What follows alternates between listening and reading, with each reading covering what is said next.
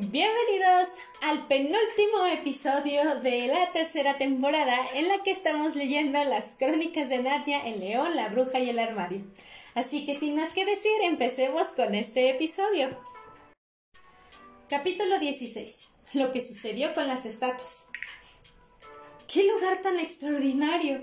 exclamó Lucy. Todos esos animales de piedra y también personas. Es como un museo. Silencio, advirtió Susan. Aslan está haciendo algo. Desde luego que hacía algo. Había saltado hasta el león de piedra y había soplado sobre él. Luego, sin aguardar un instante, giró en redondo, casi igual que si fuera un gato intentando atrapar su propia cola. Y sopló también sobre el enano de piedra que, como recordarás, estaba situado a pocos metros del león de espaldas a él. A continuación, el león saltó sobre una alta ninfa del bosque de piedra colocada algo más allá del enano.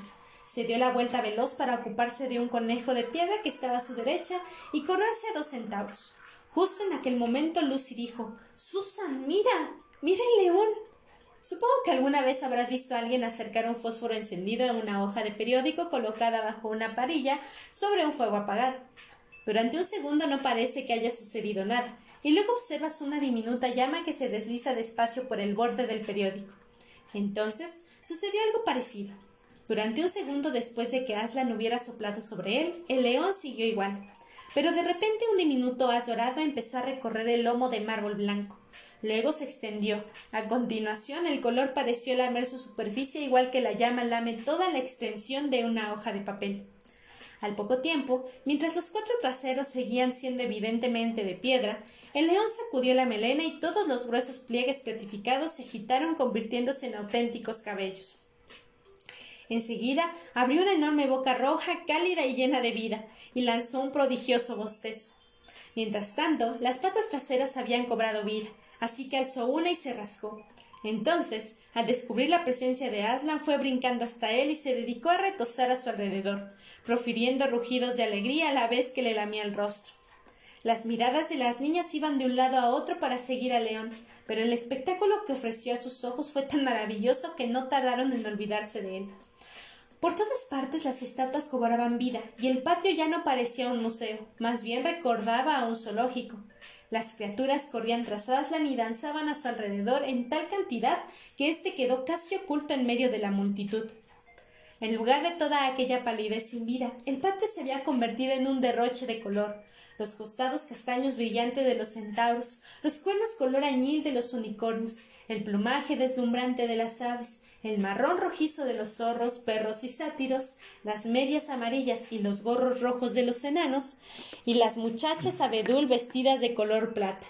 Las chicas allá de un vino color verde transparente y las muchachas al de un verde tan brillante que era casi amarillo.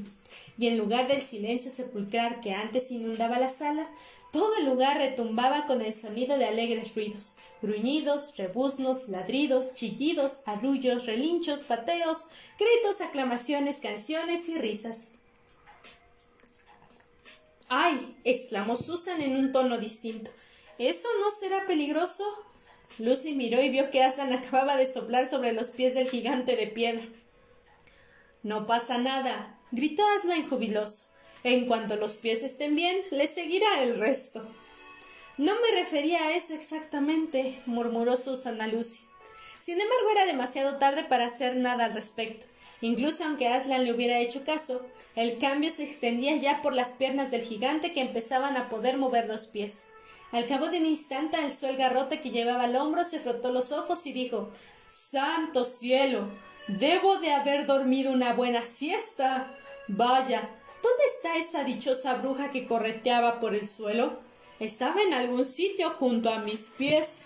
Pero después de que todos le hubieran explicado a gritos lo que había sucedido en realidad, a él se le hubiera llevado la mano a la oreja y les hubiera pedido que lo repitieran todo otra vez hasta que por fin lo entendió. El gigante se inclinó hasta que su cabeza no quedó más alta que la parte superior de un pajar, y se llevó las manos a la gorra varias veces a modo de saludar con una sonrisa de oreja a oreja en su rostro feo pero sincero. Como los gigantes en general son ahora tan escasos en nuestro mundo, y hay tan pocos que tengan buen carácter, apostaría 10 a uno que jamás has visto un gigante con una sonrisa resplandeciente en el rostro. Es una visión digna de ser contemplada. Ahora a la casa, gritó Aslan. Busquemos todos. Escaleras arriba y escaleras abajo y en los aposentos de la dama. No dejéis ni un rincón sin registrar. Nunca se sabe dónde puede haber sido ocultado un pobre prisionero. Y todos entraron corriendo y durante varios minutos por todo aquel oscuro, horrible y mohoso castillo viejo resonaron el abrir de ventanas y los gritos de todas aquellas criaturas chillando a la vez. No olvidéis las mazmorras. Echadnos una mano por esta puerta. Aquí hay otra escalera de caracol. Vaya. Aquí hay un pobre canguro. Llamad a Aslan. Que huele muy mal aquí adentro. Buscad trampillas. Aquí arriba hay toda una colección en rellano. Pero lo mejor de todo fue cuando Lucy subió corriendo las escaleras y gritó Aslan, Aslan, he encontrado al señor Tumnus. Ven deprisa. Al poco rato Lucy y el pequeño Faun habían entrelazado sus manos y bailaban dando vueltas y más vueltas llenas de alegría. Al señor Turnus no parecía haberle producido ningún daño a la experiencia de ser una estatua, y estaba desde luego muy interesado en todo lo que Lucy tenía que contarle. Finalmente, no obstante, concluyó el registro de la fortaleza de la bruja. Todo el castillo quedó vacío, con todas las puertas y ventanas abiertas y la luz y la dulce brisa primaveral penetrando a raudales en todos los oscuros y siniestros lugares que tanto lo necesitaban. Toda la multitud de estatuas liberadas regresó en tropel al patio, y fue entonces cuando alguien, el señor Tumnus, creo, dijo Pero, ¿cómo vamos a salir? Pues Aslan había entrado saltando y las puertas seguían cerradas con llave. Todo se solucionará, aseguró el león y a continuación, alzando sobre las patas traseras, se dirigió al gigante a voz en grito. ¡Eh! ¡El de arriba! rugió. ¿Cómo te llamas? Soy el gigante Torpón, con permiso de su señoría. Respondió el gigante, volviéndose a llevar la mano a la gorra. Pues bien, gigante Torpón, dijo Aslan, sácanos de aquí. ¿Quieres? Con mucho gusto, su señoría. Será un placer respondió el gigante. Colocaos bien lejos de las puertas, pequeños. Luego avanzó hasta la entrada y golpeó con su enorme garrote. ¡Bang! ¡Bang! ¡Bang! Las puertas crujieron al primer golpe, se requebrajaron al segundo y se estremecieron al tercero. A continuación, la emprendió contra las torres situadas a ambos lados de ellas, y tras unos pocos minutos de asestar golpes y mamporros, las dos torres y un buen pedazo de pared a cada lado se derrumbaron con un ruido atonador, convertidos en una masa de cascotes. Y cuando el polvo se desvaneció, resultó muy raro estar ahí de pie en aquel marchito y lúgubre prato de piedra, y contemplar a través de la abertura toda la hierba, árboles ondulantes y centelleantes arroyos del bosque y las azules colinas situadas más allá, y el cielo detrás de ellas.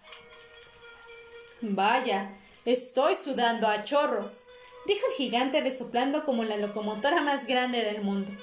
Eso debe a que no estoy en forma. Supongo que ninguna de ustedes dos jovencitas tiene en su poder algo llamado pañuelo. Sí, yo tengo uno, respondió Lucy poniéndose de puntillas a la vez que alzaba el pañuelo todo lo que podía, Gracias, señorita, repuso el gigante torpón, inclinándose. Al cabo de un instante, Lucy se llevó un buen susto, pues se vio alzada por los aires sujeta entre el índice y el pulgar del gigante. No obstante, justo cuando éste la acercaba a su rostro, la contempló de repente con un sobresalto y la vio dejar un sumo cuidado en el suelo mientras murmuraba Santo cielo. He tomado a la niñita en lugar del pañuelo. Le pido perdón, señorita. Me he confundido. No, no, dijo ella riendo. Aquí está. En esa ocasión el gigante sí consiguió agarrarlo, pero para él tenía el mismo tamaño de una tableta de sacarinas. Tendría para uno de nosotros, de modo que cuando Lucy vio cómo se lo pasaba con toda solemnidad de un lado a otro de su rostro enorme y colorado, comentó Me temo que no le sirve de gran cosa, señor Torpón. Nada de eso, nada de eso, respondió él con toda educación. Jamás he visto un pañuelo más bonito, tan delicado, tan práctico, tan... no sé cómo describirlo.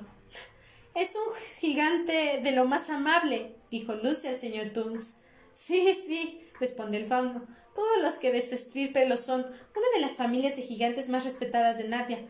No muy listos, tal vez, aunque nunca he conocido a un gigante que lo sea, pero una familia muy antigua, con tradiciones, ¿sabes? Si hubiera sido de la otra clase, ella jamás le habría convertido en piedra. En aquel momento Aslan dio una palmada con las arpas y pidió silencio. Nuestra tarea no ha finalizado aún, anunció. Y si hay que derrotar a la bruja definitivamente antes de la hora de dormir, debemos ir a la batalla sin perder un minuto. Y luchar nosotros también, señor. Eso espero, añadió el centauro de mayor tamaño. Desde luego, repuso Aslan. Y enseguida, aquellos que no puedan mantener el ritmo, es decir, niños, enanos y animales pequeños, deben viajar montados en los lomos de los que sí puedan, es decir, leones, centauros, unicornios, caballos, gigantes y águilas. Los que sean buenos olfateando deben ir delante de nosotros, los leones para osmear el lugar de la batalla. Daos prisa y dividíos. Y así lo hicieron. Entre un gran bullicio y aclamaciones, el más satisfecho del grupo fue el otro león, que no dejaba de correr de un lado a otro fingiendo estar muy ocupado, pero haciéndolo en realidad para decir a todos que él se encontraba. ¿Has oído lo que ha dicho? Nosotros los leones. Eso significa él y yo. Nosotros los leones. Eso es lo que me gusta de Aslan. No se da tono, no se siente superior. Nosotros los leones. Eso significa él y yo. Estuvo repitiendo lo mismo hasta que Aslan cargó a su grupa a tres enanos, una adriada, dos conejos y un erizo. Eso consiguió apaciguarlo un poco. Cuando todos estuvieron listos y fue un enorme perro pastor quien realmente más ayudó a Aslan a conseguir que todos estuvieran dispuestos en el orden correcto, se pusieron en camino a través de la brecha abierta en el muro del castillo. Al principio los leones y los perros se dedicaron a alfetear en todas direcciones, pero luego de improviso un gran sabueso encontró la pista y lanzó un ladrido. No se perdió ni un minuto a partir de entonces. Enseguida todos los perros, leones, lobos y otros animales de presa estuvieron corriendo a toda velocidad con los hocicos pegados al suelo, mientras todos los demás, repartidos a lo largo de aproximadamente un kilómetro por detrás de ellos, los seguían tan deprisa como podían.